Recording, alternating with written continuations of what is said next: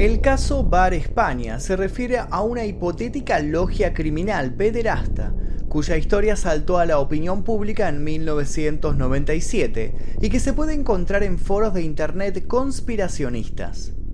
De acuerdo al relato genérico, existe un restaurante de carretera en la localidad de Benicarló, en la comunidad valenciana, donde figuras importantes de la clase política y empresarial europea forman parte de un grupo secreto que se dedica a la tortura y el asesinato de niños, no solo para satisfacer sus oscuros deseos, sino también para comercializar material audiovisual en los intrincados callejones de la Deep Web. El caso ha sido investigado por representantes políticos y se han llevado a cabo instrucciones judiciales. Las versiones son cruzadas y por cada afirmación oficial, un sinfín de sospechas se desprende, logrando que, lejos de llegar a un veredicto, el asunto no deje de volverse más y más complejo a la vez que truculento y perverso. Pero al final, ¿quién es el que dice la verdad en todo este caso? Antes de comenzar les pido por favor que dejen su like, se suscriban si todavía no lo hicieron, activen notificaciones y les recuerdo que pueden ver este video sin censura, sin publicidad y 24 horas antes que el resto, tocando el botón que dice unirse aquí debajo y además nos ayudan a que podamos seguir haciendo este tipo de contenido que es todos los días censurado y desmonetizado por YouTube. Si hacen eso su nombre aparecerá al video en forma de agradecimiento. Comencemos. Si bien esta historia transcurre en España, podemos rastrear su origen hasta Bélgica. Marc Dutrox es un violador reincidente que llegó a ser considerado el enemigo público número uno belga. En el verano de 1996, por fin fue detenido por el secuestro, tortura y asesinato de varias niñas. Con la detención de este hombre, que según algunas fuentes tenía intenciones de armar una ciudad subterránea para satisfacer a pederastas, dio comienzo a un drama que perturbó a todo el país y precipitó una grave crisis institucional y gubernamental. Debido a múltiples investigaciones e irregularidades sospechosas en el proceso penal, se barajó la posibilidad de la existencia de una red internacional de pedrastía de la que Marc Dutrox no era más que un pequeño engranaje, una red en la que podrían estar implicadas personalidades del mundo político, judicial y policial de Bélgica y otras partes del mundo.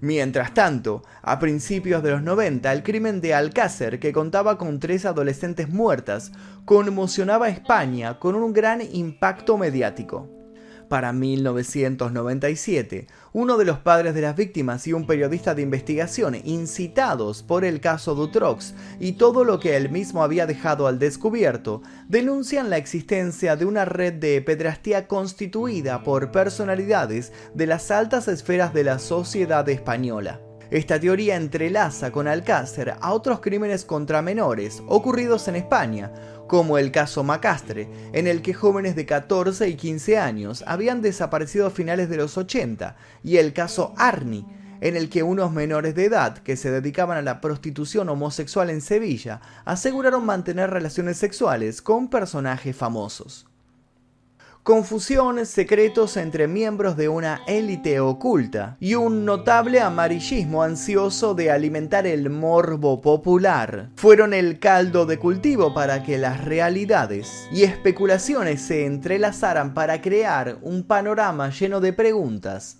sin respuesta. Entonces llegaría el caso Bar España y las cosas no dejarían de complicarse.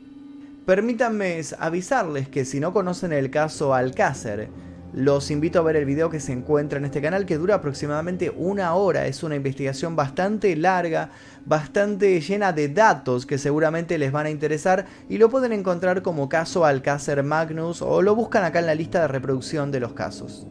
Continuemos. Todo comenzó con Reinaldo Colás, un peluquero separado que en 1997 empezó a sospechar que Giuseppe Farina, que había sido presidente del AC Milán y era nuevo novio de su expareja, estaría abusando de sus dos hijas de 5 y 3 años. Reinaldo Colás denunció el caso, pero sus demandas fueron desestimadas. Insistió frente a policías y tribunales que sus hijas habían sido más que elocuentes con sus testimonios y con los dibujos que habían hecho al respecto. A las claras, alguien las había vuelto partícipes de cuestiones que incumbían solo a adultos. Colás, indignado por la falta de interés policial, prometió seguir investigando por su cuenta y en pocos meses, según dejó constancia a sus más allegados, hizo un descubrimiento atroz que lo dejó boquiabierto. Sus hijas no eran las únicas víctimas en todo el asunto, ni era Farina el único criminal implicado. En su denuncia actualizada constaba que el hombre pertenecía a una agrupación que secuestraba niños y abusaba de ellos. Pero ¿cómo había Colás descubierto todo esto? Con un poco de suerte, según sus palabras, y también bastante valentía. Hasta había logrado descubrir el lugar en donde todo esto ocurría. Las habitaciones del Bar España, un bar de carretera de Benicarló. Reinaldo llevó a sus dos hijas a declarar ante la Guardia Civil sin avisar a su madre. Allí les dijo a las niñas nuevamente que explicasen a los oficiales lo que les había pasado. Era el 7 de abril de 1997. Nacía el caso del Bar España. Reinaldo y su ex mujer acabaron muy mal y se cruzaron denuncias. La solución de la administración fue quitarles a ambos la custodia de las niñas de forma cautelar mientras se hacían investigaciones. Entre tanto, Reinaldo seguía difundiendo por todos lados aquello que había descubierto.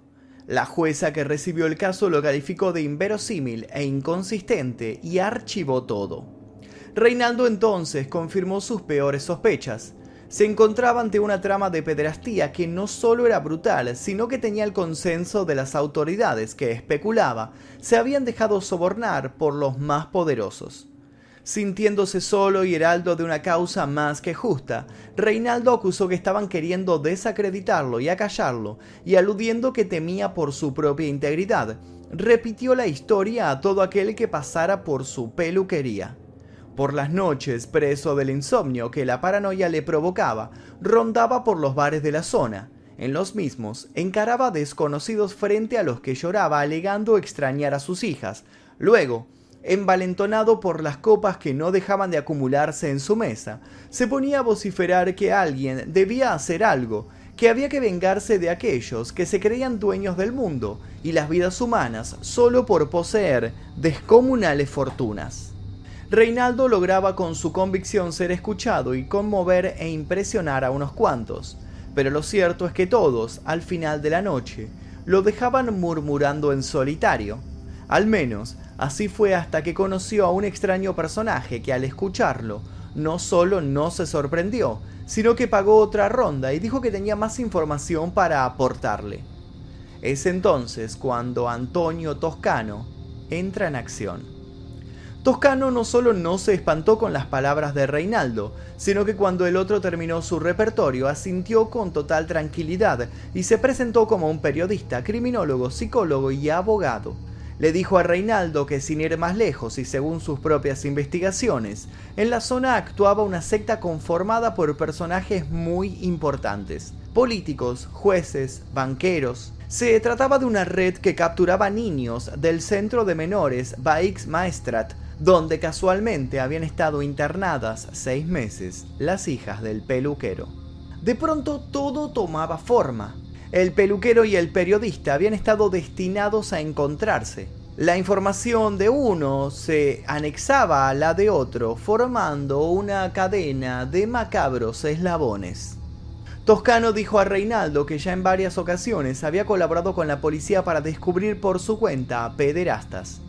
Sabía que lo del bar España era cierto, pero sabía también que se trataba de un pez demasiado gordo. Allí, según él, aparte de lo descubierto por Reinaldo, se traficaba cocaína y se hacían despiadados rituales satánicos donde se mutilaban a las víctimas previo a matarlas para hacerlas sufrir con mayor vehemencia. Toscano cifraba en 80 las víctimas violadas en ese lugar. Pero obviamente no solo era eso. Decía tener acceso a muchas personas que estaban dispuestas a realizar denuncias frente a cámara. Toscano y Reinaldo no tardaron en unir fuerzas y anunciaron que juntos iban a grabar un documental que iba a exponer todo el asunto e iba a desatar una de las polémicas más grandes de todos los tiempos. Toscano y Colás consiguieron entrevistar a una decena de personas de Benicarló y alrededores. Todos hicieron denuncias en las que contaron situaciones aberrantes. La planta superior de la peluquería de Reinaldo Colás fue donde se grabaron todos los testimonios. Allí, las víctimas contaron que hacían fiestas con ellos, en las que se adoraban a deidades oscuras y que tanto en las habitaciones del bar España como en casas privadas de Farina ocurrían abusos inimaginables mientras se recitaban frases en latín. Hablaban también de cómo los drogaban para someterlos, de cómo eran pasados de mano en mano, de cómo muchos otros terminaban siendo sacrificados. Aparte de Farías, personalidades de la farándula, la política y las fuerzas de seguridad desfilaban entre los acusados. Incluso los jueces que habían desestimado a Reinaldo en los primeros años. El círculo se cerraba. Con esta nueva evidencia, Reinaldo volvió a la justicia. Estaba totalmente convencido de que esta vez lo escucharían. Convencido de que por fin iban a dejar de tratarlo de loco. Convencido de que llegaba su revancha pero las cosas no salieron como lo esperaba. En la Guardia Civil los agentes estaban esperando a Reinaldo Colás, pero no precisamente para escucharlo, lo habían estado siguiendo y tenían todo preparado para detenerlo. ¿De qué lo acusaban? De haber secuestrado a sus propias hijas, de haberlas incitado a mentir, de haber ejercido violencia sobre ellas para manipularlas. Quienes lo detuvieron presentaron no solo papeleo jurídico, sino también médico. Reinaldo Colás tenía problemas mentales, era alcohólico y sufría una especie de esquizofrenia. Todas situaciones que se habían agravado cuando el despecho por el abandono de su mujer lo había invadido. Desde protección al menor mandaron a las niñas con su madre y a Reinaldo le impusieron una orden de alejamiento hasta que sus hijas tuviesen 18 años. Aquello sucedió en el año 2004. La versión que empezó a correr entonces fue la de un Reinaldo totalmente ido de los celos que con tal de arruinar a su expareja y a su nuevo acompañante, había fabulado un caso de implicancias nacionales. Se lo describió como un ser tóxico, enfermo, delirante y resentido. Reinaldo escuchó todas las acusaciones con sorpresa y con un gesto amargo dijo que no iban a poder callar a todos lo que ahora se había animado a hablar. Gritó hasta quedarse afónico que ya era tarde, que no iban a poder seguir ocultando todo. La justicia frente a lo mediático del caso fue prudente al pronunciarse. Toda España estaba en vilo. El caso Bar España llegó a contar con casi una veintena de denuncias por violación y abuso de menores. Sin embargo, todos aquellos que consintieron formar parte de las denuncias terminaron echándose atrás. Todos retiraron las demandas cuando el tema llegó ante el juez.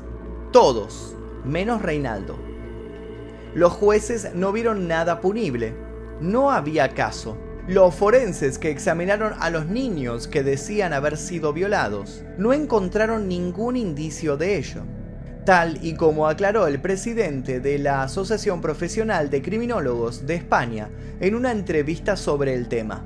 Los cinco menores presuntamente asesinados no fueron reclamados por ninguna familia, ni sus supuestos cadáveres encontrados jamás.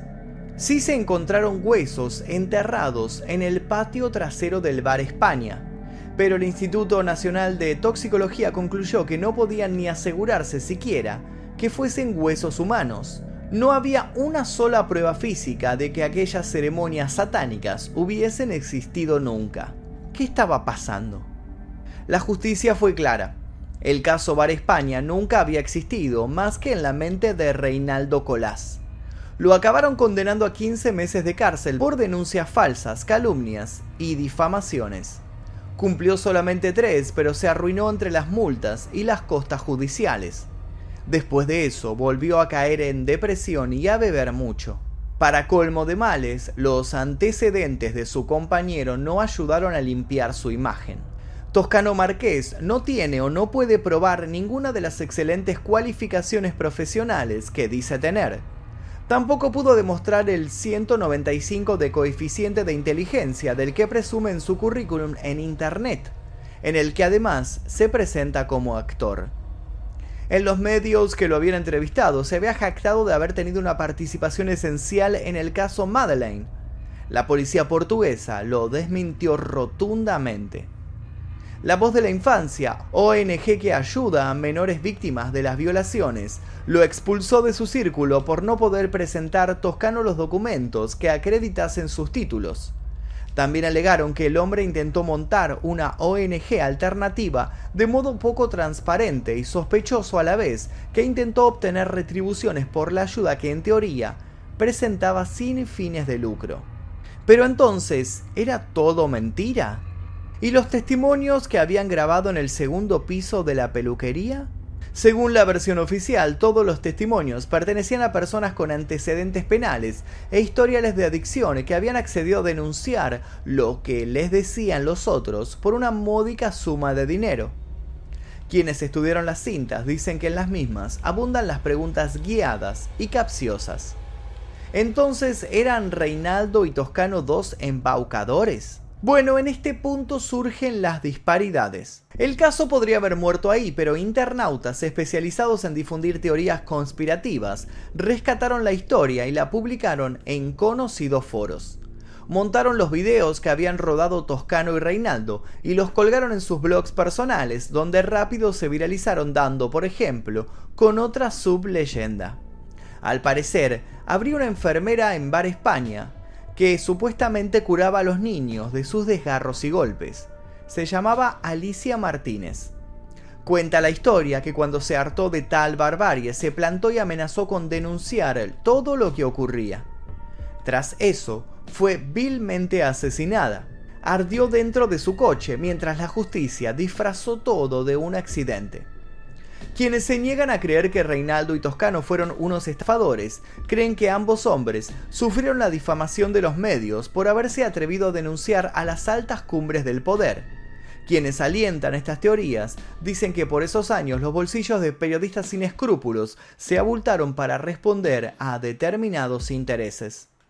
En la actualidad hay en curso varios procesos judiciales por atentado contra el honor de las personas citadas por alguna de las voces que defienden la veracidad del relato. Muchos internautas debieron pagar grandes multas y hasta enfrentaron la posibilidad de la cárcel. Sin embargo, eso no los detuvo.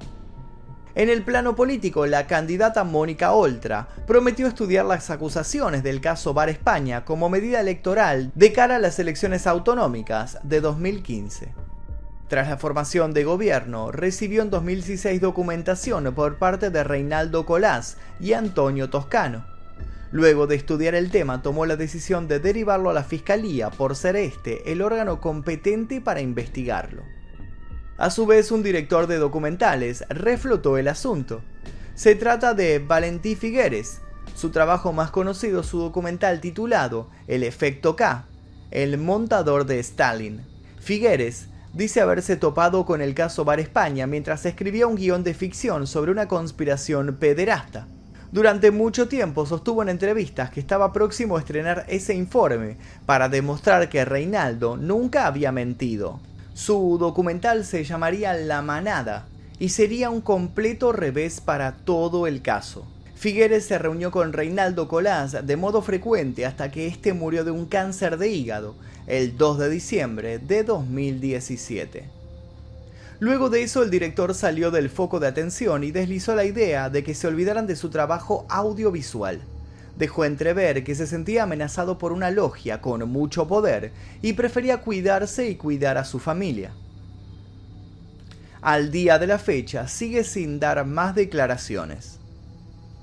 No hubo más novedad de Bar España hasta 2019. Entonces, la polémica volvió a instaurarse cuando las hijas de Reinaldo, ya mayores de edad, decidieron romper el silencio. Pidiendo que sus imágenes no se difundieran, las hijas de Reinaldo dieron sus testimonios explicando que todo efectivamente había sido un engaño. Sin embargo, hay quienes sostienen que esas declaraciones son falsas y fueron oportunamente viralizadas para terminar de ocultar la verdad. El llamado Bar España no existe desde hace tiempo.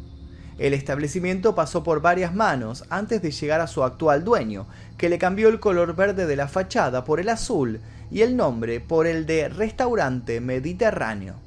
Así todo, a menudo se acerca a gente al restaurante a preguntar qué pasó con todo eso de las violaciones. El caso Bar España sigue generando debate.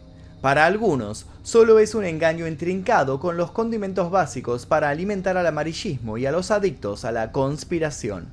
Para otros, es la prueba final de que hay gente intocable haciendo cosas innombrables en los lugares menos pensados. A la vez sigue siendo debatible para muchos la posición de los medios españoles frente al escándalo. Luego del caso, muchos canales y periódicos fueron catalogados de encubridores y de mercenarios. Lo cierto es que de un modo u otro se abusó de niños y se vulneraron sus derechos, ya sea que se los haya raptado o bien se los haya obligado a mentir bajo presión. Niños y niñas fueron expuestos con poca o nula consideración o delicadeza la justicia tuvo un desempeño pobre, parcial y poco serio. Lamentablemente abundan evidencias que avalan que una historia como la de Reinaldo Colás puede ser factible. Los altos estratos sociales, con complicidad de instituciones como la Iglesia Católica y las fuerzas de seguridad, han ejercido crímenes con total impunidad desde tiempos inmemoriales. Y los más pequeños siempre estuvieron, y siguen estando al día de la fecha entre las víctimas predilectas. Y hasta aquí la historia del día de hoy, el caso de Bar España que me lo vienen pidiendo hace años, literalmente hace años. Espero que les haya interesado la forma en la cual abordamos este caso y dejamos a consideración de ustedes la veracidad o no de todo lo que narramos. Las personas que aparecen aquí son los miembros del clan Mephisto, gracias a ellos es que podemos financiar este tipo de videos que obviamente son ocultados y desmonetizados por YouTube a diario. Si les interesa unirse, tienen que tocar el botón que dice unirse aquí debajo, elegir la membresía número 2 Maestro Oscuro y luego dirigirse a la pestaña Comunidad. Les dejo un par de recomendaciones de videos para que sigan haciendo maratón en este canal y sin nada más que decir, yo me despido, será hasta la próxima. Mi nombre es Magnum Mephisto y esto fue La Historia Real. Gracias.